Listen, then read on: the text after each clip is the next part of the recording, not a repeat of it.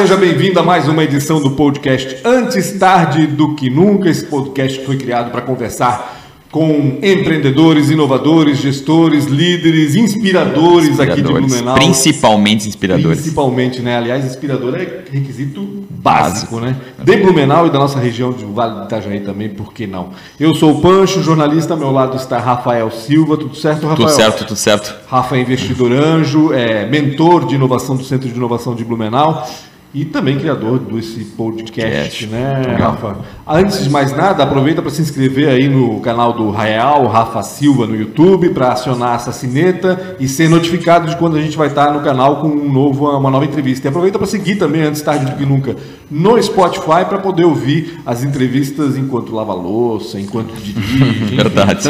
Tantas, tantas oportunidades que você tem para ficar ouvindo uma entrevista legal é, no seu dia a dia, né? Rafa quer falar dos... Posso falar dos patrocinadores? patrocinadores então tá, eu, eu, fico nervoso quando tá ele aqui, então. o próprio patrocinador. É, o próprio patrocinador me cagando todo.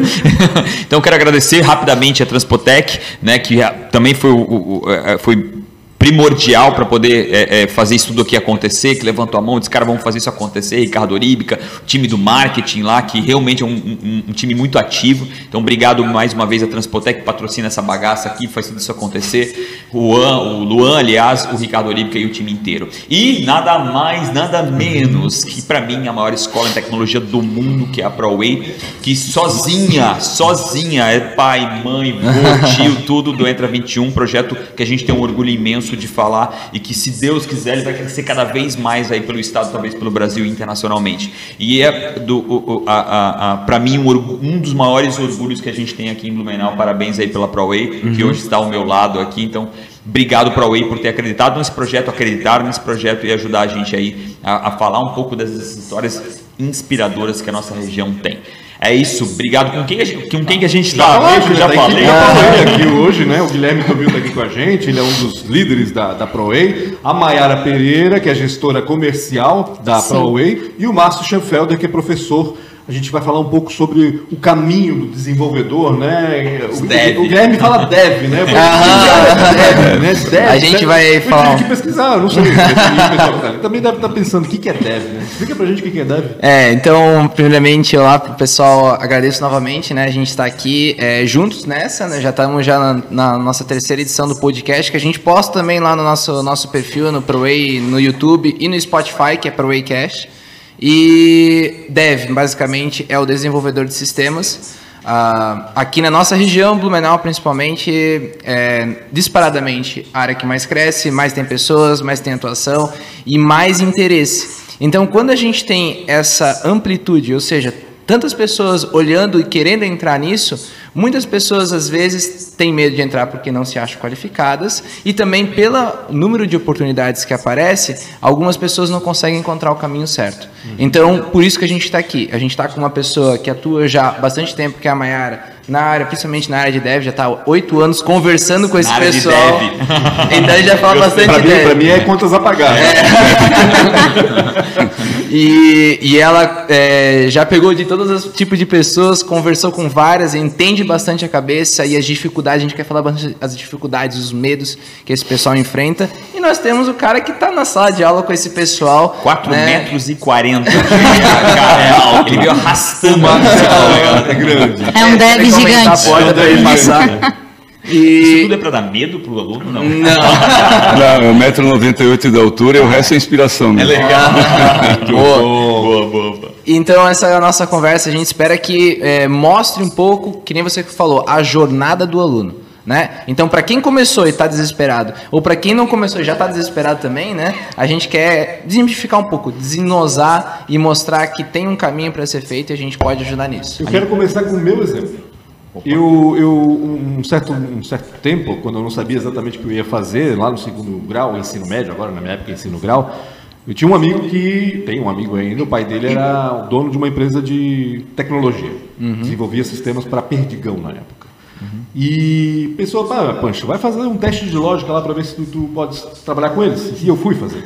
E, cara, fracasso total, uma coisa assim. Eu falei, que diabo é isso? O que, que eles querem de mim? Eu não entendia absolutamente nada. Isso se aplica, ou seja, eu nunca fui um desenvolvedor, nunca pensei em ser um desenvolvedor, acho que tem tudo a ver. Se aplica dessa maneira ainda, como é que funciona para ver se a pessoa tem aptidão ou não? Eu vou deixar, eu vou deixar eles falarem um pouco também, né? E, mas assim, o que, que eu, eu, é, eu, eu, passei exatamente pela mesma coisa, eu fiz a, a desenvolvimento, desenvolvimento de sistemas lá na ProWay, etc. E também tô mais nessa linha da comunicação que nem tu, assim, liderança. É, mas, é, pelo número enorme de oportunidades que tem, a pessoa insiste mais hoje. Certo. Então, eu acho que existe dentro da área de dev vários caminhos, até para aquelas pessoas que não têm tanta aptidão assim pelo desenvolvimento. Tu pode entender desenvolvimento e se encaixar, talvez, em outras áreas ali dentro de uma empresa de TI. Então, a gente vai falar um pouco sobre isso, né? Acho que a Mai pode já começar a se apresentar e também falar um pouco da sua jornada, da sua experiência? Eu, eu adorei essa pergunta e, e é, até para complementar, é, é, é vocacional? Você deve? Ou dá para todo mundo ser deve? Então, eu costumo falar para os alunos, né, que ninguém nasceu andando, uhum. ninguém nasceu falando e tudo se aprende, né? E todo mundo anda e fala, né? É, verdade. e o que acontece? Ah, o teste vocacional ali, o teste que tu fez, né, foi, foi jogado na boca do leão. Uhum. O que, que a gente faz lá na Proe? A gente ensina a lógica. Então, eu sempre falo para os alunos, né? Primeiro passo, o mais importante a ser dado no mundo, nesse mundo da programação, é começar pela lógica de programação. Uhum. O que, que é a lógica de programação, né? Esse, o treinamento da Proe? É um treinamento que é, tem a duração de 48 horas e é como se fosse uma alfabetização do mundo da programação. É o primeiro passo, e eu sempre digo, o primeiro mais importante a ser dado nesse mundo. É o básico. Exatamente. É como se fosse o E, O, U. O prof pode falar melhor, né? Para depois só aprender. O verbo to be. Inglês. É. Isso. Exatamente. O famoso. Odeio o verbo to be. Né? E fica o ensino médio inteiro, né? No uh -huh. verbo to be. Eu não sempre aqui no final, né? Uh -huh. E aí, para depois você estar apto a conhecer uma linguagem. Certo. Essa linguagem pode ser tanto para desenvolver um sistema, tanto para desenvolver aplicativos mobile, tanto para desenvolver front-end. Mas o primeiro passo a gente começa lá com lógica de programação. É lá que a pessoa vai ver se gosta, se se identifica ou se vai fugir de vez. Uhum. Né? Então é nesse primeiro contato. Entendi. Na realidade, o que ele deveria ter feito, teria ter passado, a empresa deveria ter feito na época, era ter dado esses 48 horas para ele, ver se aquilo faria sentido né, para a vida dele ou não. E não um teste de lógica é, muito primário assim. Hum. Hoje em dia ainda existe esse teste de lógica? Não. É, tem gente que já nasce com isso, Sim, né? Sim, com certeza. Tem algumas empresas que aplicam, né? Ainda. Inclusive para vagas que não tem nada a ver com dev. Uhum. Mas tem gente que já nasce com esse raciocínio, mas tem gente que precisa lapidar. Uhum. E é a maioria das pessoas, né? São a maioria das pessoas. E a gente aprende isso na, na escola hoje, no, no segundo para o terceiro ano. Né? É, na escola é. é. na escola é ensinado. Então, o que acontece? É, existem hoje pessoas, né, quem a, a Mãe está falando, que antes já, no ensino, terminando o ensino nono ano agora, né, que era o nosso oitavo, né, hum. já estão entrando, já estão começando a estudar e tem uma evolução significativa, mas não é todo mundo. Uhum. Então a gente volta àquele negócio que eu estou falando, é um mundo de oportunidades, por que tu não tenta? Tem que tentar, claro. né? Se tu conseguir se encaixar aí, é o futuro, né? É, a pessoa precisa estar tá dentro da tecnologia e desenvolvimento de sistemas é o primeiro lugar que tu precisa tirar. Que nem antigamente se fazia, sei lá, engenharia, jornalismo, administração, é, administração medicina. Hoje, o cara precisa primeiro, acho que o primeiro tiro que o cara precisa dar é para. Sabe o que eu falei hoje de manhã com meus dois filhos, eu estava levando para a escola e eu falei exatamente isso. Falei, cara, é, sei que tem 14 anos ainda, mas eu, eu, eu pelo menos eu iria entender né? Como o futuro, futuro. Hoje, né, tecnologia está em absolutamente tudo, é quase uma administração, né? Uhum. E, e, o mais legal é que tu não precisa às vezes ficar quatro ou cinco anos, né? Tu rapidamente, três, quatro, cinco, seis meses, um ano, tu já está empregado naquilo, então tu não precisa inverter muito. E se não gostar, não, não, é, não, é, não é uma perca de capital absurda nem de tempo, né? Então não. rapidamente tu diz não para o negócio. Isso. Eu acho que o aprendizado pode ser levado para a jornada toda, enfim, onde ele for atuar, né? E, e, e o bacana é assim, ah, vai entrar na, na, na, no, no setor de tecnologia, de desenvolvimento, mas não necessariamente precisa ser o desenvolvedor. Exatamente. Pode ser o cara que vai liderar. Tu vai cair cara... numa empresa de tecnologia, principalmente se tá na região, tu vai cair. Sim. Quase certeza no, no, no, período da tua vida inteira tu vai cair para trabalhar na empresa de tecnologia, uhum. né? Porque ou tu vai fazer negócio com uma empresa de tecnologia. Então, se tu não conhecer disso, a chance de tu ser engambelado em algum Exatamente. momento da tua vida vai ser grande. E até não crescer, né, profissionalmente às vezes, né? Se é, tiver pelo menos um conhecimento dois... básico, talvez tu cresça, né? É, é o, dentro, dentro disso entra aqueles projetos, por exemplo, de colocar lógica nas escolas de programação sim, já, sim, e que a gente também aprova lá na ProE mesmo, dando uhum. treinamento. Porque e, quanto mais pessoas entrarem, melhor para nós também como claro. empresa. Então é basicamente isso. Mas de loja de programação, o Márcio vai entender muito. Quais são as maiores dificuldades que tu tem geralmente lá, né, com as, esses alunos que chegam, os primeiros, assim, que chegam, não, os primeiros, digo, nos primeiros dias? É, na verdade, o que eu tento, é, bom, boa tarde, é, o que eu tento normalmente fazer é tentar deixar o aluno à vontade. Né? Eles, olha, primeiro lugar, ninguém nasceu sabendo uhum. nada, né? É, vocês estão começando um namoro com a área de tecnologia, então vocês não conhecem nada da área de tecnologia, né? não conhecem nada de lógica. Se você não souber lógica de programação, você até pode tentar desenvolver em alguma outra linguagem, mas você vai pegar a técnica da linguagem, mas não vai necessariamente desenvolver a lógica. É, e o raciocínio lógico é fundamental para você desenvolver programas que tenham integridade, que sejam confiáveis. Né? Então, é, eu sempre digo para eles, ó, tenha calma. Né? É, você vai subindo os degraus gradualmente, não olha para o tamanho da escadaria. Entendi. Entendeu? Se você tem 300 degraus para subir, suba um de cada vez. Uhum. Quando você olhar para trás, você já vai ter subido 100, 200 e de repente você chegou lá no topo. Então é um processo, é gradual. E eu procuro sempre ministrar as aulas no sentido de acompanhar, ficar mais perto daqueles que estão mais temerosos aos que se sentem mais à vontade, mas àqueles que têm, têm medo daquilo, têm medo de não dar conta. Eu ouço sempre a expressão assim, professor, não estou entendendo nada. ok? Não é culpa eu, sua. Eu no teste do lógica lá, não estou entendendo nada. Eles não é culpa sua, isso é normal. Ah, você está lidando com uma coisa que você não conhece. Nós não fomos ensinados a raciocinar de forma lógica. Tudo que a gente faz, praticamente, é por impulsão. Emoção, é né? relativamente né? organizado né? mas você não é muito metódico. Então, para você desenvolver lógica de programação, você tem que ser metódico, porque você vai, você vai passar instruções para um computador que é um cara burro. Uhum. Ele vai fazer aquilo que você está mandando. Então, você tem que ser detalhista. Né? E esse nível de detalhamento é que eu procuro passar para eles. Então, a gente vai caminhando, vai fazendo passo a passo, e a ideia é acabar o curso de lógica com uma ferramenta que a gente utiliza que o programador já consegue sair do curso de lógica na ProWay e migrar para um curso de Java, migrar para um curso de Python, porque a ferramenta que eu estou utilizando é uma ferramenta que já é, a, a, forma como a, você escreve dentro da ferramenta já é a mesma cara que o Java se apresenta.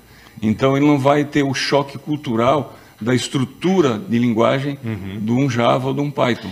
Dá por exemplo. Dá para fazer uma analogia com relação às nossas linguagens, é, tipo o inglês, o, o, o mandarim, o, o, alemão? Isso Dá. é mais ou menos assim? Porque eu ouço muito. Meu Deus, eu deveria saber disso, né? Mas, mas eu não sei. Não é eu não sei. Então, é, é, eu, Java.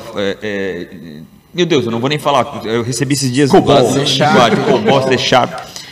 Qual é a diferença de uma analogia? É realmente é uma lingu é linguagem como o inglês, mandarim? É você isso, pode não? comparar assim, ó, você conhece lógica de programação, então você sabe falar português tá. aqui no Brasil, ok? Você vai ser alfabetizado, você vai falar português e tal. De repente aparece o inglês na tua vida. Uhum. Ah, você não sabe nada de inglês. A tua tendência é começar a aprender a pensar e a falar em inglês, não Comparar, ficar traduzindo. Né? né? Aí, em primeira instância, você vai fazer uma comparação. Uhum. Depois você vai emergir naquilo e vai esquecer o português, vai trabalhar com o inglês. Daqui a pouco você aprende alemão. Aí você tem que é, esquecer o inglês, uhum. né? vincular o português de novo da mesma forma que vinculou o inglês, e daqui a pouco você esquece o português também uhum. e emerge no alemão. Então as linguagens de programação são exatamente assim. Né? Cada uma tem uma formatação própria, uhum. tem uma estrutura, uma semântica, né? uma nomenclatura própria. E essa nomenclatura ela precisa ser é, é, desenvolvida para que você se torne um dev naquela linguagem uhum. ou naquelas linguagens que você escolher. Agora, isso sem a lógica de programação, você não consegue desenvolver legal. Seria mais ou menos você tentar aprender inglês, mas você é um analfabeto completo em português. Uhum. E aí? Não vai fazer sentido. É que a base é a mesma, eu acho. A dificuldade né? é brutal. Quando cara. a gente aprende um idioma, a gente sabe que existe um, existe um esquema, né? Sujeito, verbo e predicado, vamos dizer assim. Então isso tu vai tentar aplicar no inglês, tu vai tentar aplicar no, no tu, pelo menos tu vais com essa pré-formatação já para aprender Sim, os outros idiomas. O mesmo deve acontecer nas linguagens. É a mesma né? tendência. É, é, a mesma tendência. Você aprende lógica de programação usando uma ferramenta que eu utilizo, que é o Portugal, uhum. né, que foi desenvolvido pelo pessoal da, da Univale. É uma ferramenta que ela tem uma semântica igual ao do Java. Uhum. Então se eu, pego, eu pego, daí abro um programa Java para eles e mostro para eles por que, que eu estou ensinando com Portugal. Entendi. Uhum. Porque se você usar esse comando aqui no Portugal e você usar esse comando aqui no Java, você vai ver que só vai trocar do português para o inglês. Você não vai levar aquele susto, uhum. aquele baque da linguagem de programação. E isso tem surtido um efeito colateral muito bom. É, eu tenho encontrado pessoas é, fazendo curso na Porei de HTML, de CSS, de C Sharp, de Python, de Java até, e eles eram alunos que tinham muita dificuldade em lógica de programação. Sim. Eles foram em lógica 1 eles com medo, assim, meu, como que eu vou para a lógica 2, que é dividido em dois módulos, né? Uhum. É, um módulo que tem um nível de complexidade maior uhum. e um nível, digamos assim, um nível básico, né? Uhum. Um basicão para o cara se situar. E com medo de ir para a lógica 2, porque assim, meu, professor, eu não estou entendendo nada. Uhum. Não, calma, o ensino é cumulativo. Tudo que você aprendeu em lógica 1, você vai continuar vendo em lógica 2 durante um tempo. Claro. Então, aí em lógica 2 eles começam a se achar começam a desenvolver, começam a ter autonomia sobre os programas que estão desenvolvendo, e é uma coisa mágica, sabe? É muito legal. Você vê o aluno que entrou cru, apavorado, né? Uns porque tem assim uma paixão por tecnologia, então eles eles quebram a barreira mais fácil. Sim. Outros porque são lá mais por curiosidade, para se medirem, para ver até uhum. onde é que eu consigo chegar. Será que eu me encaixo nesse negócio ou não? Ô, Márcio, né? eu tenho uma pergunta para te fazer agora, aproveitando as linguagens, né? Se a gente for comparar a semântica de várias linguagens, é, português, inglês, elas têm a mesma lógica, até, vamos assim, de, de formação de frase, etc. Mas aí a gente tem o japonês, por exemplo, a gente tem o chinês. Traz para frente. É, né? que não, não tem nada. Tem, é, tem linguagem de programação que segue um modelo totalmente dele, que tu tem que aprender só aquela linguagem, ou não? Tem, tem linguagens de programação que são somente dele. Por exemplo, o Assembler é uma linguagem de baixo nível, né? Uhum. A gente quase não usa na área comercial. Né? É, o C++ é uma linguagem bem, bem que mexe bem com baixo nível. Né? Quando fala baixo outra, nível, é isso que eu queria entender também. Baixo pra nível, mim, nível assim... de máquina, a nível de máquina, né? Existem linguagens de programação que são compiladas, né? São, tem um, um programa que converte ela de texto normal para é, por uma linguagem que a máquina compreende. Para as funções, uhum. né? Exatamente. Uhum. É, e existem linguagens de programação que elas trabalham já num nível muito baixo, quase a nível de interação com a máquina. Ou seja, você consegue dar comandos e uma máquina entende. Um exemplo desse, por exemplo, é o Arduino. Uhum. O Arduino é uma linguagem de programação que você programa dispositivos eletrônicos. Uhum. Você trabalha, você trabalha muito com robótica, robótica né? Uhum. Trabalha muito com Arduino também. Né? É mais, não que você não possa usar com... Java, também pode. Quase falar com o computador, basicamente. Fala direto com o computador. O Assembler, por exemplo, é, porque o que acontece? O, o computador ele entende é, numa linguagem binário, de binário, né? Uhum. Um e zero, ligado e desligado. Tá? Então, os códigos em Assembler, é, eles são é, codificados de um jeito que a máquina consegue interpretar claramente aquilo, aquele comando que você está dando para ela. Uhum. Ah, liga isso, desliga aquilo, liga aqui, desliga lá. Ah, então, é, existem linguagens de alto padrão, por exemplo, Java, C Sharp, Python, né, que são linguagens robustas, né, que tem uma semântica própria, mas existem linguagens também de baixo nível que, assim, você tem que ser especialista naquilo uhum. para poder tirar proveito da linguagem. A história né? do japonês aqui. E se você, por exemplo, mais... eu conheço Java, eu vou aprender Python, o impacto que você vai ter pouco. é muito pouco. Uhum. Quero, Mayara, que te aproveitar. Tens filhos? Tenho. O que, que você vai dizer para eles fazerem? Se fosse fazer. Aqui eu falando de linguagem. Uhum. Né? E falando de mercado. Tá. Né? Eu queria aproveitar para ser bem prático para a galera que está assistindo aí. Sim. Se você fosse é, é, é, é, dar o futuro dos filhos de seu, qual que você diria para eles? Cara, faz isso aqui que é o que vai mais ganhar dinheiro. Então, a gente até brinca lá na Play do Full Stack, né? Não sei se você já viu essa expressão, né? Eu vou fazer até um vídeo, assim, da, que junta três é, é, bases e os caras gritam Full Stack, né? Sim, exatamente. É, só, antes de responder a tua pergunta, eu vou retomar um pouquinho para fazer tá. sentido a resposta. É... Tá perdoado. Então, é, eu sempre costumo dizer para os alunos que dentro do mundo da programação existem vários caminhos, né? Ah. Aí existe o caminho do é, a pessoa que desenvolve um sistema, a pessoa que desenvolve mobile, a pessoa que desenvolve front-end, ah, website, daí dentro do website ainda tem front-end e back-end. Uhum. Front-end, né, só para explicar um pouquinho melhor, é tudo aquilo que o desenvolvedor faz no site e a gente que usa enxerga, né? Uhum. O back-end é tudo aquilo que nós tá usuários não enxergamos, uhum. né? E aí tem o profissional que é o full stack, né? Eu já que falei é... para ela que a gente vai fazer um áudio dela, assim, né? Tem o profissional back-end, o, o front-end, e daí sai um super-homem, assim, sabe? É o... o... full stack, assim, sai voando. Né? É, que é nada mais, nada menos profissional capacitado para atuar em diversas frentes, tanto certo. quanto sistemas, back-end, front-end, mobile, né? Uhum. Para front-end, a gente não tem muito o que fugir. No mínimo, no mínimo, é HTML, JavaScript, jQuery, né? Uhum. É, desculpa, HTML, CSS, JavaScript. Uh, isso é o mínimo, né? Aí, uma linguagem para desenvolver sistemas. O que, que eu ofereceria para minha filha, né? Você apostaria é... o futuro da sua filha. Exatamente. Apesar que ela é bem de humanas, bem artística, né? Mas, é, uh, aqui em Blumenau, as mais solicitadas hoje é Java ainda, né? Com, quanto aqui quanto no mundo. C Sharp. E a que mais está crescendo hoje é Python uhum. né? Tanto aqui quanto na Europa. Eu tinha alguns alunos que iam para fora, tinham um plano de vida de morar fora, e eu montava para ele toda a trilha de conhecimento com foco em Java, daí o banco de dados Oracle, que é da mesma família, uhum. né? Aí fui fazer tinha um outro aluno que foi vai morar para fora também e fui pesquisar lá se ainda era Java, estava tudo certo. Me deparei com a pesquisa que era Python, que o crescimento lá está bem forte em Python. Perguntei para alguns profs, né? Tô vendo certo, é isso mesmo? Não, é isso mesmo. Python é uma linguagem mais antiga, não é ou não? não. Então, tem a mesma idade de Delphi, o é? prof pode até me corrigir, né? Eles têm a mesma idade. E tu olhou para ele por causa da idade? Não. Porque ele é prof, não, eu não posso errar, né? não posso errar na frente mestre, né?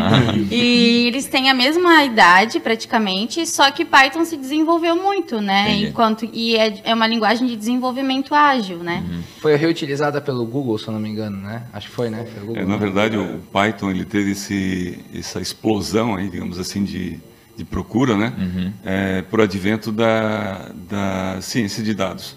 Né? O Isso. Python tem ferramentas para desenvolvimento é, em ciência de dados é, que trabalham melhor do que os códigos que o Java oferece. Uhum. Então, nesse aspecto, né, o Python tem ganho muito terreno. Né? Ciência de dados é uma coisa que vem evoluindo bastante. Uhum. É, tem outras linguagens aí é, envolvidas também, mas o Python com certeza que mais se destaca pela facilidade é, de uso das bibliotecas voltadas para isso, junto com o MongoDB, né, que é um banco de dados não relacional, não SQL, que também é, geralmente trabalha junto com, com Python, né, que dá todo o suporte de armazenamento para a ciência de dados. Isso Queria mesmo. aproveitar para também já colocar ainda uma pergunta para a Mai. É, é, primeiro a gente falou sobre especialização, full stack, etc. Né? Se a gente olha, é, principalmente eu estudo muito gerenciamento humano e liderança. Se a pessoa está estudando alguma coisa, ela deve focar numa especialidade. Uhum. Quanto mais especialista tu for, maior o retorno financeiro que tu vai ter. Ponto. Isso é uma, uma coisa é, lógica para qualquer mercado, isso vale para a tecnologia da informação.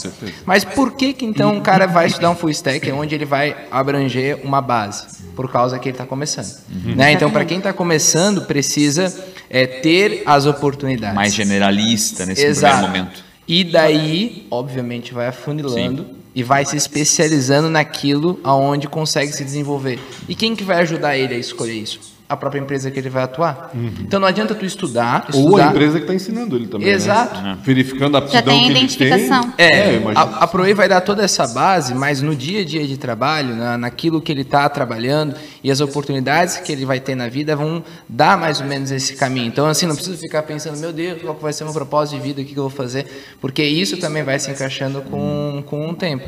E daí a pergunta que eu trago para a Mayara, que ela escuta quase sempre, é quais são as principais barreiras, os medos assim que as pessoas falam na tua conversa? Às vezes tu tá lá é, negociando com um cara, a pessoa tá quase e daí depois ela se desespera, assim. Quais são as objeções, assim, principalmente que tu, as pessoas, os medos que elas falam para ti? Então, tem N's, né? Vários, vários, vários medos. É, o principal deles é conseguir entrar no mercado de trabalho, e é por isso que eu costumo oferecer o full stack, né? Uhum. Por mais assim, é, ah, eu gosto mais de back. Mas tu precisa conhecer o front, porque tu não consegue trabalhar com back. Então, querendo ou não, um vai ligando ao outro, né? Um chega a ser pré-requisito do outro em alguns uhum. casos. Ah, é isso. Uhum, Principalmente já no módulo para aprender. Olha eu de novo olhando pro Bruno. já no módulo para aprender, é, tem para o ensino tu já precisa do pré-requisito. Então imagina para trabalhar, Sim. né? Então, esse é o maior medo deles se encontrarem, de se achar mesmo no mercado de trabalho, né? E aí, a gente explora é, o máximo aluno. Então, a gente vai passar por todo o front, vai passar pelo back, vai passar pelos sistemas, né? Que antes é a parte de RP, que é sistemas. Aí, depois, se ele optar em fazer o mobile, a gente também passa pelo mobile. O banco de dados eu costumo oferecer sempre o mais próximo da linguagem, né? Apesar que tenha ligação com qualquer, qualquer, qualquer uhum. linguagem, tem ligação com qualquer banco, mas eu sempre gosto de oferecer da mesma família. Por exemplo, se é uma formação em Java, eu gosto de oferecer o Oracle, que é da uhum. mesma família. Ah, ele vai trabalhar numa empresa que faz com MySQL. Tudo bem, mas estou aprendendo da mesma família, uhum. né? E tem a base. E, e, quando a gente trata com os pais dos alunos, quais a... Qual que ganha mais dinheiro? é, é, tem, tem duas situações o pai com que não pais. sabe nada, né? É, é porque o que acontece... leigo total. É, assim. A gente está, só para colocar uma base aqui, né? E eu sei que no programa de vocês existem muitas pessoas, pais de alunos que estão uhum. nos acompanhando, que, que querem saber um pouco também. Está é, começando muito cedo né? É, pra, praticamente está parecendo aquela, aquelas várzeas de futebol que acontece lá no Rio de Janeiro, só que a gente tem a várzea dos programadores, né? Que estão começando. Então, é, as dúvidas é, tipo, que idade começa, a, por onde que meu filho vai começar, ele vai conseguir um emprego, ele já tem que começar a trabalhar, então, são coisas assim, tipo, mas ele tem, ele tem 12 anos, ele tem 13 anos, então essas são a, algumas ansiedade, das dúvidas. Né? né? Acho que deve gerar muita ansiedade para é, eles. Eu, eu tenho as duas situações, eu tenho a situação que o próprio filho desenvolve o interesse, porque acaba jogando, querendo ou não, tem uma proximidade, não tem nada a ver, eu sempre falo, jogar e programar não tem nada a ver, mas tem alguma proximidade, sim, e ele quer ter, tem essa curiosidade de saber como é feito o jogo, enfim. Eu sempre falo isso para seduzir eles, tá? Uhum. Vocês não jogam? Então, isso é programar. Aí depois Pô, eles choram. Vou anotar meu argumento. É, daí tem esses alunos que eles partem do interesse deles, que daí a gente precisa provar para os pais o que ele vai fazer. Já tive pai que eu tive que mostrar, ó, teu filho vai fazer isso daqui, porque ah, só fica no computador, eu não vejo ele fazer nada, só uma tela preta por trás. é assim que funciona, pai, né? e daí tem, tem também é, que o pai é programador, que o pai trabalha na área e quer que o filho siga isso. Hum, entendi. Tem essa situação também, que daí a gente precisa fazer um trabalho diferente para despertar no filho a vontade dele. Não, a gente não pode, né? Uhum mas a gente tem todo esse né? trabalho, né? exatamente, né? Então a gente conversa muito. É mais um trabalho. Antes de vender, a gente faz. Eu faço um monte de pergunta. Para distrair daí. Spin selling. E... e eu também, é só para linkar, né? Eu tive uma vez um aluno, foi bem quando eu entrei na ProEI, em 2000 e eu entrei em 2013, foi em 2014. Caraca, tá dando tempo lá? Sim, oito anos 8 vou fazer anos, em dezembro. Caraca. E tinha um menino de 12 anos, uhum. que ele tinha a vida dele planejada. É incrível, assim. Ele, ele tinha feito planejamento? Ele, ele. Caramba, que medo. Ele queria morar na Alemanha. Não queria ter um filho Sim, assim. era assustador. Eu não sabia como lidar com isso. Sim, era assustador. Planejamento também. e assim, ó, lá na ProEI, o curso de lógica, a gente acaba aceitando a partir dos 13 anos. Não por conta da idade em si, mas por conta do que é ensinado na escola. Então, Entendi. Por causa de matrizes uma... ali, exatamente. Uhum.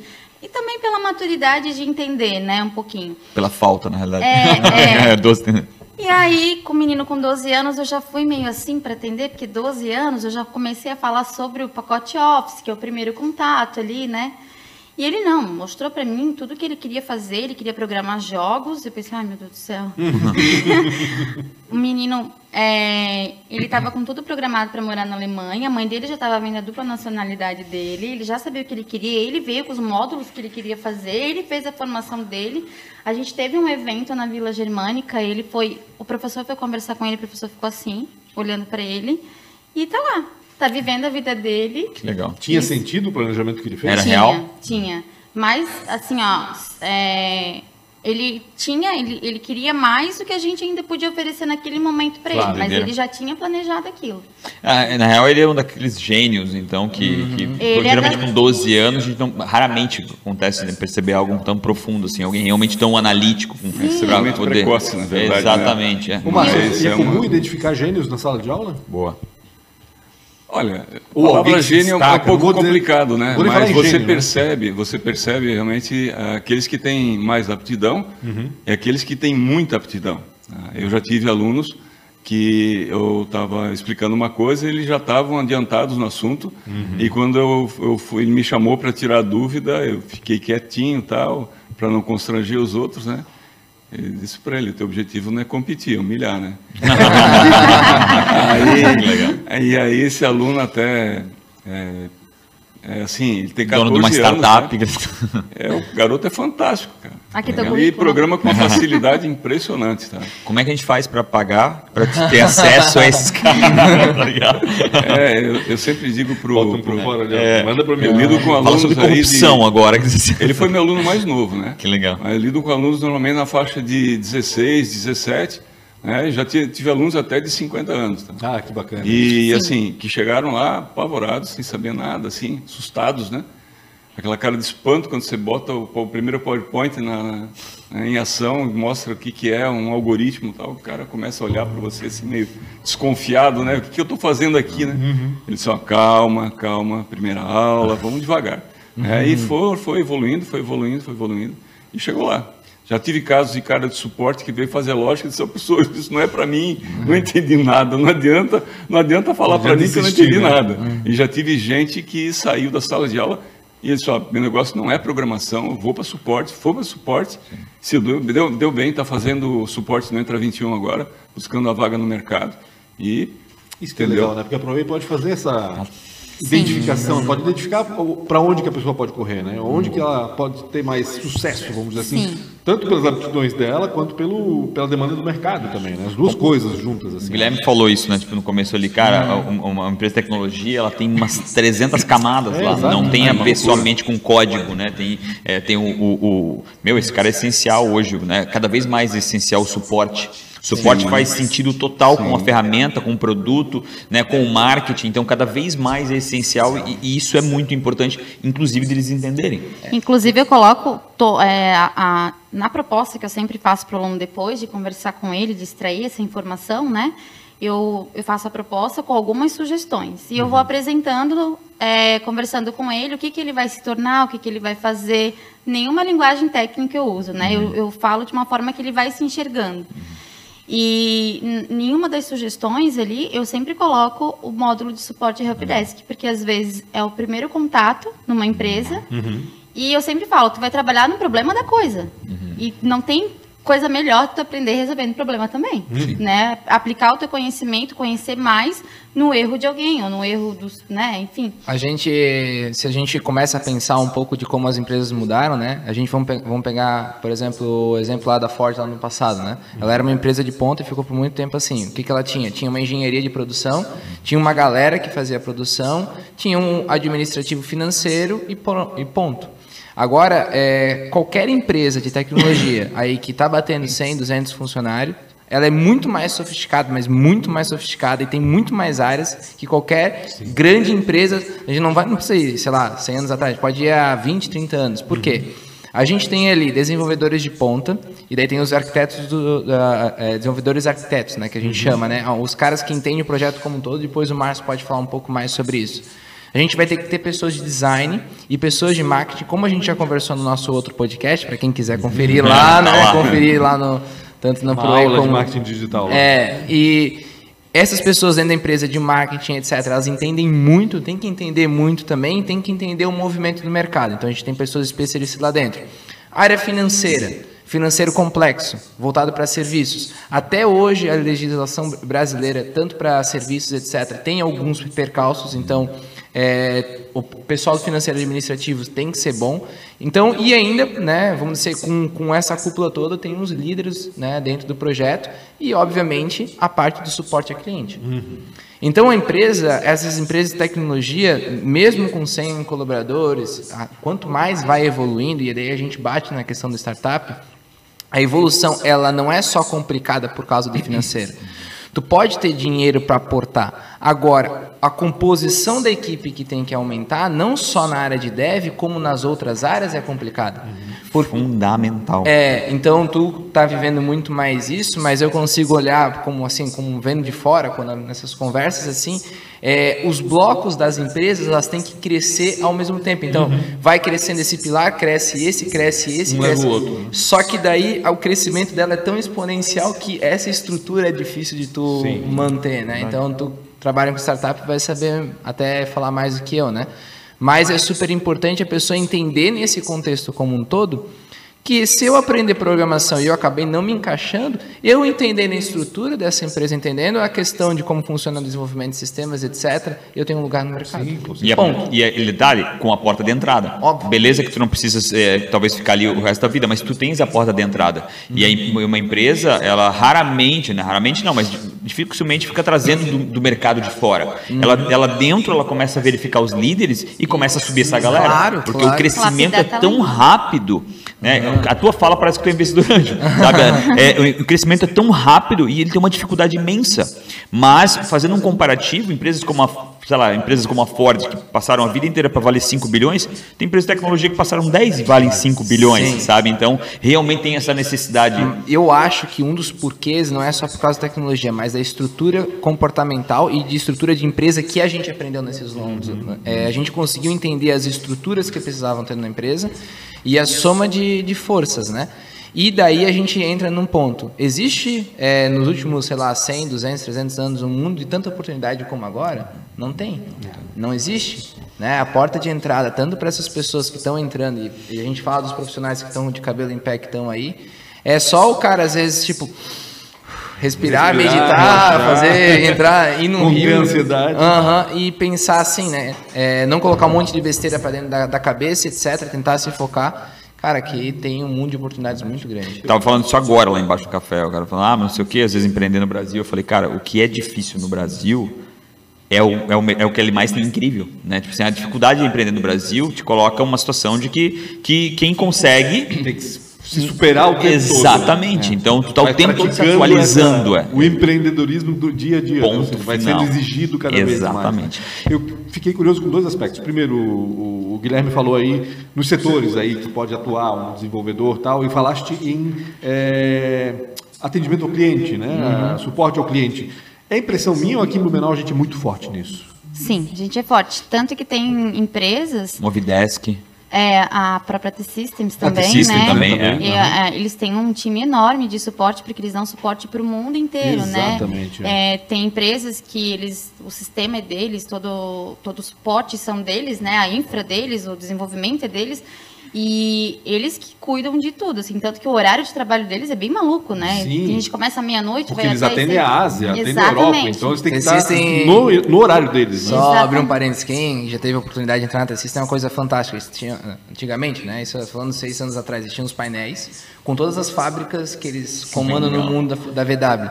Daí tinha lá a saída dos carros da, de, de produção, sei lá, uma, uma fábrica aqui no Brasil gigantesca e da Bentley lá da Alemanha, né? Daí, tipo, era um, dois, três, quatro aqui da, da Volkswagen, daí Bentley. Um.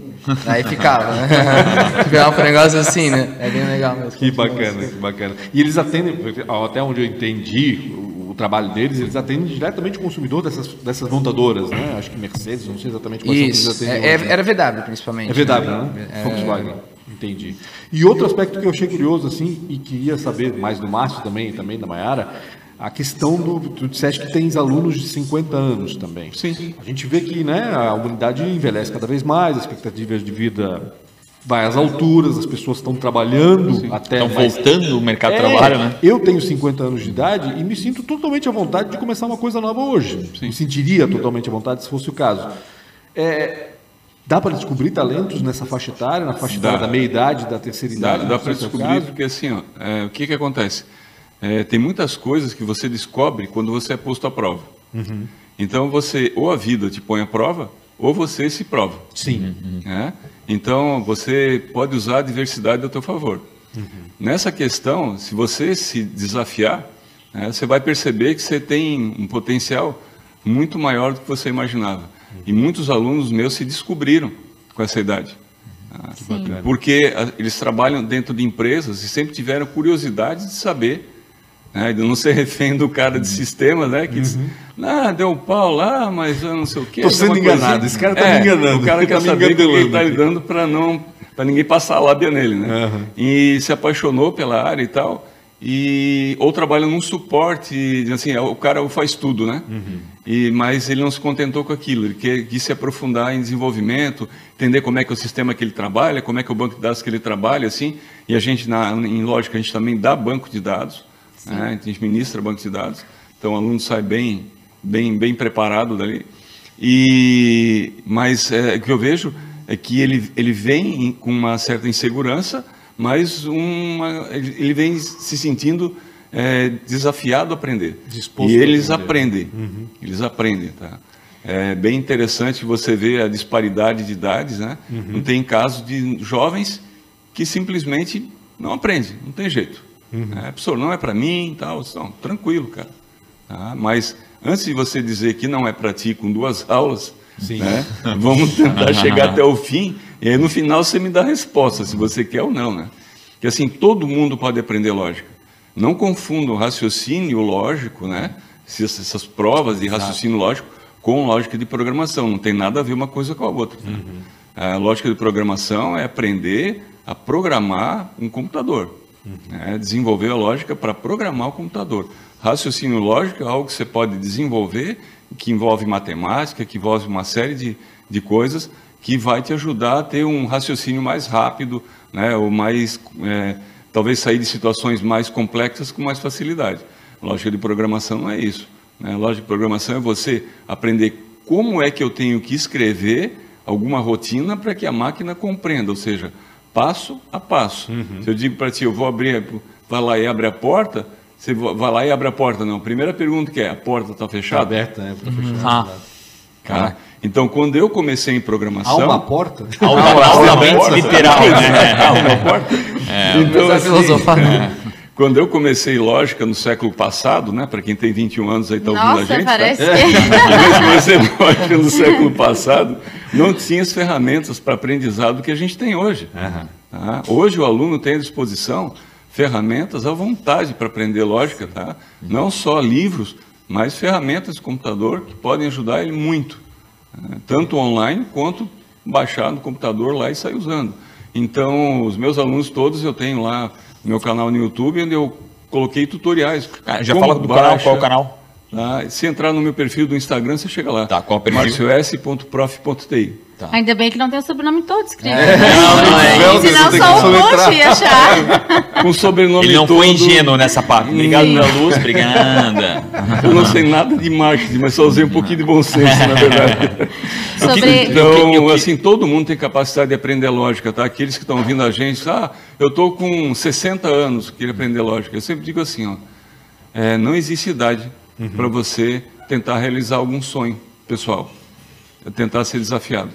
Eu é, tive a oportunidade de dar um curso de lógica remotamente umas semanas atrás, e uma das minhas alunas revelou que ela trabalha numa empresa, é, acho que é em, em Goiânia, se eu não me engano, que tem uma senhora de 84 anos programando HTML, CSS e JavaScript e dá um banho na gurizada. Eu não acredito. então, assim, ó, a gente vê esses exemplos aí eu tenho de chance pessoas ainda, idosas então. atravessando o canal da Mancha Nado Sim, e coisa exato. e tal. Então, eu sempre digo assim, a limitação está na tua cabeça. Isso. Tá? Você tanto para quem quer entrar, quer tentar é, entender a área de TI e tal, quanto aquele que está dentro da área de TI, dentro de uma empresa, está lá acomodadão tal, pô, não vem meu aumento, não acontece nada. Não, você tem que fazer acontecer. Claro. Aí eu roubo uma, uma frase aí do Rafael, né, que, que ele comentou um tempo atrás aí no, no evento que a gente, a gente participou, se a empresa te pede um falar. bife, cara, dá um boi. entendeu? Entendi. Entrega o boi, cara. Claro, então, assim, a proatividade, a sair dessa inércia, né, dessa, desse, desse marasmo, né, e, e inovar, cara. Vai para um treinamento, não sei, vai para um treinamento, vai se aperfeiçoar. É, é para coisa... você fazer diferença no meio que você está trabalhando. Uma coisa que a gente pega bastante na ProWay, né, e a Maia pode ajudar a responder, é pessoas de transição de carreira, né, Maia? Isso. E o que, que tem bastante, vocês vão. Que a gente já sabe bastante, mas assim, o que tem bastante é engenheiro, principalmente. É, uhum. Bom, porque tem, Nossa. tem sentido, né? Acho uma coisa com a outra, ou não, não tem nada Eles a ver. Eles tiveram um pouquinho de lógica lá no início da faculdade, né? Mas, Muito cálculo, é, né? A gente pensa É, que... mas assim. A parte do Lógica 2 em diante, pelo menos ele precisa fazer, porque no Sim, Lógica claro, 2 não, nós, né? Mas pelo menos tem mas eles têm familiaridade uma... com a coisa. Exatamente. Né? Só que assim, são engenheiros Advogados, acredito. Que doido. Advogados? Sim, advogados. Farmacêutico. Caramba. Sim.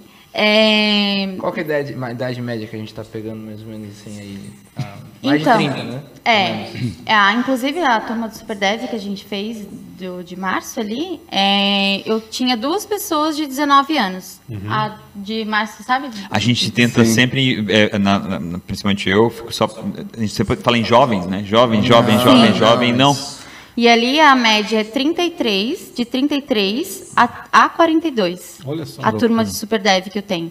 E eu tenho também outros alunos que eram. Eu trabalho com sonhos também, né? Uhum. É, tem os alunos, ah, alguns clientes, né? Que antes de ser alunos, eles são clientes, né? uhum. né? É, eles são. Tem a pessoa que quer conhecer e tem a pessoa que quer trabalhar com isso. Então, a pessoa que quer trabalhar com isso, a minha conversa é um pouquinho mais a fundo, né? Uhum. E essas pessoas, geralmente, elas já têm um sonho instalado. E são pessoas que não tiveram oportunidades na vida e hoje estão tendo. É, e, e, essa pessoa, se tem dificuldade, ela enfrenta qualquer coisa para conseguir. Ela não desiste. E pega, pede o EAD para a gente para estudar, uhum. pede aula de reforço para o professor. É, enfim, é, essas pessoas que já passaram por essas situações, o medo delas é talvez se conseguir se recolocar no mercado de trabalho, mas a gente também, dentro da formação, a gente também coloca alguns módulos de desenvolvimento pessoal, bem por conta disso, hum. e prepara a parte técnica também, né? Entendi. Não é, tem medo. Tem poucas coisas que são boas na velhice, né? Quando a gente vai mandar elas dizer maturidade, né? É. Saber o que quer ir atrás, né? Exatamente. É Daí nada também te abala, né? Sim, sim, porque cara, eu, eu, eu quero aquilo. Então, quando, acho que quando a gente coloca isso na cabeça, não o resto é, fica simples. E nesse mercado é só você se aparelhar, na verdade, corretamente, para você poder chegar lá. É. Final. É, eu tive o caso da aluna que a Mara comentou, né, de pedir aula de reforço. É, foi uma aluna minha. E ela estava desesperada. Assim, meu, estou jogando dinheiro fora aqui, eu não estou aprendendo nada, professor. Uhum. Estava indo para a lógica 2 e eu não estou aprendendo nada. Tá? E fizemos uma aula de reforço, passei uma tarde inteira com ela. A gente fez uma aula VIP, né? Uhum. E à noite tinha um desafio de lógica para fazer, para encerrar a lógica 1, né? Para envolver todo né? o conteúdo. Ela estava apavorada, aí só. Um passo de cada vez. Uhum. Pega um problema grande e fatia esse cara. Uhum. Tá? E aí fomos fatiando devagarzinho e tal. E ela foi, eu disse, agora a gente vai tomar um café, vai dar uma relaxada. Quando voltar, eu vou te entregar o desafio, você vai fazer ele sozinho. Vamos ver até onde é que você vai chegar. E ela fez. Depois ela foi lá fazer o lanche dela, voltou à noite para ter aula, apliquei o desafio, ela se deu super bem. Hoje ela está fazendo, se achou no negócio, hoje ela está fazendo suporte de TI. Ah, bacana. Só, rapidamente, antes de perguntar aqui, o, linguagem, a gente falou linguagem para dev, linguagem para uma startup. Né? Qual é a linguagem mais rápida que hoje, por exemplo, o cara quer montar uma startup, eu sei que geralmente vai estar vinculado àquilo que ele aprendeu, obviamente, mas a gente escuta muito, principalmente recentemente a gente escuta muito, ah, tem que investir 20% na tecnologia, porque 80% vai ser todas as atualizações, todos os problemas que aquilo vai dar. Só um overview, assim, se fosse se montasse uma startup hoje, qual tipo de linguagem que tu usaria? Bom, Rafa, primeiro a escolha da linguagem, ela vai depender de que tipo de negócio que você está trabalhando. Entendi. Tipo de produto, ok? Né, vai, Por exemplo, vai tipo de produto você vai vender. Isso. Você vai trabalhar com robótica, Entendi. você vai ter que usar Arduino, vai usar um pouquinho de Java, vai usar um pouquinho de C++ e tal. Você vai desenvolver é, sites comerciais, uhum. né? Aí você vai ter que pegar um C Sharp, você vai ter que pegar Java, vai ter que pegar JavaScript, HTML, CSS, essa turma toda aí que dá o embasamento para os sites comerciais, né? front-end e back-end, esse pacotão. Então, tudo vai depender. Pessoalmente, eu considero a, a, o Java uma linguagem muito fácil de aprender. Você aprende muito rápido. Uhum. Tá? Ela é muito intuitiva e os, uh, as ferramentas onde você desenvolve, os frameworks né, que a gente tem à disposição, aí, Eclipse, NetBeans e tal, eles favorecem muito o desenvolvimento porque eles já completam o comando. Tá? Você não convive com erro de ah, sintaxe entendi, de comando. Entendi. Então você já tem um ganho ali. Starta, ele já vai é, fazendo. E fora as outras ferramentas que estão surgindo no mercado, né, que já estão há algum tempo no mercado também, né, é, que aumentam a produtividade do programador. Já trazem se bibliotecas que sintetizam uma série de comandos que você é, usaria primitivamente no Java, digamos assim. É, então, é, vai depender tudo realmente do foco do, foco do negócio. Da startup. Foco Faz do sentido. negócio, o... é, da equipe que ele vai formar. É porque eu penso muito é. isso em equipe, né? Porque às vezes o cara vai numa linguagem que às vezes o cara também não consegue achar mão de obra, ele precisa escalar, precisa de uns 10 dev, ferrou. É, e não só a linguagem, sentido, tá? Faz sentido, por exemplo, ah, eu vou abrir uma empresa sobre XPTO e eu olhar as empresas XPTO para ver que linguagem que elas utilizam, faz sentido? Faz, faz sentido. Eu acho que é até importante porque é, o Rafael pode saber isso melhor do que eu, né? Que uma das coisas que você tem que é, basear a tua startup é qual é a vantagem competitiva que eu posso ter em relação ao meu concorrente. Então, eu preciso conhecer o meu concorrente. Uhum. Preciso conhecer a cultura daquela empresa, preciso conhecer as ferramentas que ele trabalha, o produto que ele comercializa e tentar pegar um ponto fraco dele uhum. e transformar isso na minha vantagem competitiva, ou seja, dar o pulo do gato. Para isso, eu preciso ter pessoal, preciso ter tecnologia e preciso também não só focar no, no dev em si, na linguagem de programação, mas a questão, é, se eu vou usar banco de dados, modelagem de banco de dados, pegar um cara que conheça isso, que domine isso bem, porque não vai adiantar nada eu ser muito bom, ter uma equipe boa de programadores e não conseguir modelar o meu banco de dados. Uhum. Como é que vou armazenar essas informações? Como é que vou tirar proveito dessas informações? Uhum. É, então é um conjunto de coisas né, que vão formar que vão embasar o meu negócio tecnologicamente falando. O mais bacana de tudo isso, né, Rafa? Rafa não para de falar aqui que falta 7 mil programadores aqui, desenvolvedores aqui na região, né? É uma baita oportunidade, principalmente para aqueles que a gente estava falando agora, né? De uma idade um pouco mais avançada, alguém que quer migrar de carreira.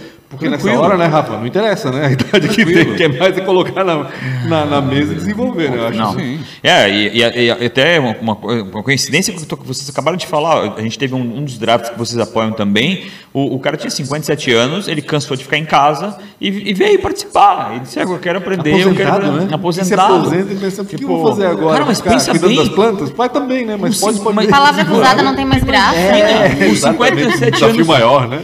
Com 57 anos, é um menino ainda, é. e tu vai ficar dentro de casa? Não, não tem sentido. Não é, se faz você considerar que mais. a gente tem uma perspectiva de vida aí de 82 Exato, anos, eu pretendo é. chegar até os 94, se Deus quiser. 112, 112 aqui, ó. Já vou ali nos 94. Uhum. E sem mal de Parkinson para conseguir digitar legal, né? Então, é... é... É, não. é o limite, tá? É assim, eu nunca desisto do seu sonho. É, batalhe por isso, porque não tem coisa pior. Quando os alunos desistem, eu sempre digo para ele: antes de desistir, pense numa coisa. Existe uma consequência, tá? É, vencer a adversidade vai exigir esforço. Uhum. Agora, você conviver com a frustração de não ter conseguido, sabendo que outro no teu lugar conseguiu, eu acho que é mais difícil. Tá? Eu tenho... E aí tem um lance de, de, é, de depressão, né? E de, assim, o cara fica desorientado. Sim. Né? Então, é, você tem que saber quando você parte que você tem chance de fracassar, tá? Mas você considera ela como uma possibilidade, mas é, não considera ela como uma possibilidade principal. Sim, sim. Você tem que focar no sucesso. Uhum. eu tenho que ir atrás. Todo mundo aprendeu, eu também tenho capacidade de aprender, claro, pô. Entendeu? Vai atrás. E assim, ficar lá na, na, só duas. naquela. Fica, ficar lá só em casa, no sofá, pensando, ah, como seria bom se eu pudesse fazer isso, fazer aquilo. Não, vai atrás, procura. A gente tem tanto mercado, né? tem tantas possibilidades aí, aí com uma, uma, uma, uma quantidade de vagas enorme né? para o pessoal começar. com qualquer idade. Tá? É. Eu tenho um colega meu que fez o Entra 21 ano passado, o, foi contratado pela Ailos a ele, era um gerente é, financeiro no Bradesco. A Ailos tem, acho que, ah, entendeu? tem 6 milhões e meio pra, de vagas. Acho. Não foi necessariamente para dev, né? Mas foi contratado em outra área lá. Então, Gente, mas eu gostaria muito. Eu não, não sei a idade dele, mas é mais ou menos a minha Mayara levantou a mão. Eu Fala, quero... Mayara, no Zoom, né? Levanta a mão. É, eu quero muito fazer um apelo para as mulheres, porque elas são as que eu mais temem nessa área. Ah. É... As que foram as que iniciaram, né? Sim, desenvolvimento começou é, com mulher, foi por né? uma é. mulherada, né? É. E, inclusive, tem linguagem com o nome ah. dela e tudo mais. E quando eu atendo uma mulher lá, eu só falta abraçar ela, vem aqui, senta no meu colo, que eu vou, vou te, te dar uma bolsa. todas as possibilidades que esse mundo oferece para ti porque elas ainda é um mundo né, dominado por mais homens, uhum. né? É, que bom, mas é uma pena porque elas se sentem não capazes para isso. Dizem, não, mulher é mais detalhista. Não claro. concordo com a Mayara, eu perdi a, a, a, a, Melissa para o Dev, eu pelo jeito vou perder a Johanna também, que está ali olhando, já quer uma matrícula, então não concordo com a Mayara, as mulheres têm que ficar em funções mais importantes para vocês. Tô brincando, eu tenho quatro perguntas, eu vou fazer só duas, tá? Que a gente para finalizar, porque acabou o tempo já faz duas horas atrás. o, quem você admira ou quem foi um mentor? Quem foi o meu mentor? É, ou alguém que você admira. Pode extrapolar, pode é. pensar em nomes internacionais, nomes perto, enfim. Olha, eu diria que o Einstein seria um bom mentor. Legal. Por quê? Porque o Einstein era um cara que era desacreditado dentro da sala de aula, uhum. né? E, na verdade, é, é, os professores não tiveram habilidade de reconhecer o talento dele. E aí ele se tornou um grande talento. Então, foi, com certeza, um, um cara que me inspirou bastante pela tenacidade dele. De, ele podia ter dado uma de coitadinho, né? Sim. E não se deixou subjugar. Que legal. Bacana. Mayara. Então, deixa eu contar uma coisa rapidinho para vocês. Se falar de é... mulher de novo, eu vou te bater. Tô brincando. ah, é, eu trabalho já há muito tempo na ProWay, né? E trabalhava de fazia uma forma de trabalho com os alunos. E eu posso dizer que a, a, a, o meu mentor hoje é a própria ProWay, da legal. minha forma de trabalhar hoje, porque quando eu fui reler a missão Valores da ProWay, que eu vi que o, a nossa missão é tornar o profissional competitivo para o mercado de trabalho, aquilo para mim fez assim, ó, uf, nos meus olhos, né? Digo, é isso, é isso, é esse meu propósito, é isso que eu quero, é isso que eu vou fazer. Por isso que digo, eu digo hoje que a própria ProWay, né, é a, a minha mentora, né? Ah, deixa a eu forma... ver se eu entendi. Mais do que ajudar as empresas que precisam de mão de obra, é ajudar aquele, a pessoa a construir Tô... a sua carreira sua jornada. e orientar. É, né? Essa palavra, para mim, lá, tornar o profissional competitivo, uhum. aquilo para mim fez, nossa, é isso, sabe? Uhum. E aí a gente teve uma oportunidade dentro da empresa que eu pude desenvolver, né, a minha forma de trabalhar e tudo mais foi dali em diante que eu digo, tá aí. Né? Tem sentido o que eu tô fazendo. Sim. Bacana, que legal. E aí foi onde que. Por Mas tem que, os, por o Portela vocês estão também. ricos. O pessoal, o pessoal inspiracional, olha só que legal, cara, que legal. Não vai se fugir dessa. Eu vou fazer. Um mentor ou uma. Pô, ele é. vai responder essas perguntas todo dia que ele vem aqui? Aham, vou responder. Que vai ser sempre um diferente. A última vez eu foi respondi. O Joel, né? né? Não, a última vez eu respondi foi que é, que é meu pai e continua sendo, ah, né? É. E, mas assim, uh, como eu leio muito, né? Tem vários mentores. Agora eu tô, tô com um mentor diferente. Legal. Assim, e eu tô lendo o livro do Almir Klink, que foi um cara que atravessou Legal, o Atlântico com, um, Atlântico com um barco a remo. É e, é quase inacreditável. É inacreditável, né? O cara é totalmente louco. Mas eu acho que assim, ó, o que, que mais me pegou ali é o cara planejou por muito tempo aquela loucura. E eu sou um cara que, eu já falei isso outras vezes, eu não nasci com um propósito, tipo, meu Deus do céu, vou para a Alemanha com 12 anos, sabe? Que nem ela falou, citou agora. E eu preciso uh, todo dia me relembrar sobre as coisas que eu quero fazer e uhum. fazer e saber se eu estou no caminho certo. Mas eu nasci dessa forma, né? Então, esse cara, ele mostra que a gente precisa planejar muito, Sim. muito, muito, muito, muito. E depois que vai, o, sei lá, 3.600 mil, 3.600 milhas do mar não é nada pelo tempo de trabalho que a gente teve em terra. Tá? Então, é, eu acho que está sendo uma grande inspiração, assim, principalmente nos meus planejamentos, que eu tenho alguns para fazer. Legal. E o outro, se encontrasse com 19 anos, tem que ser rapidíssimo. Se, se encontrasse com 19 anos, o que você diria para você? Se o Márcio agora encontrasse o Desce de cara. anos de idade. Tu, tu estacionasse do DeLorean ali embaixo e, e fosse no passado, é. Esse cara, que, que bom que você é, descobriu a, a área de TI no meio de engenharia química. Fazendo engenharia química, é isso? Que sorte. Foi muito bom. Foi muito bom. Foi, foi uma paixão assim que não era química era minha paixão, né? Uhum. E eu me encontrei no laboratório de, de, de, de informática na época, né? Uhum. Era informática. Não, né? informática, é. é. Agora é informática. Eu escuto bastante informática ainda. É mais chique, que mexe com esse negócio de informática? é. Então, é, me encontrei em informática e de lá não parei mais, né?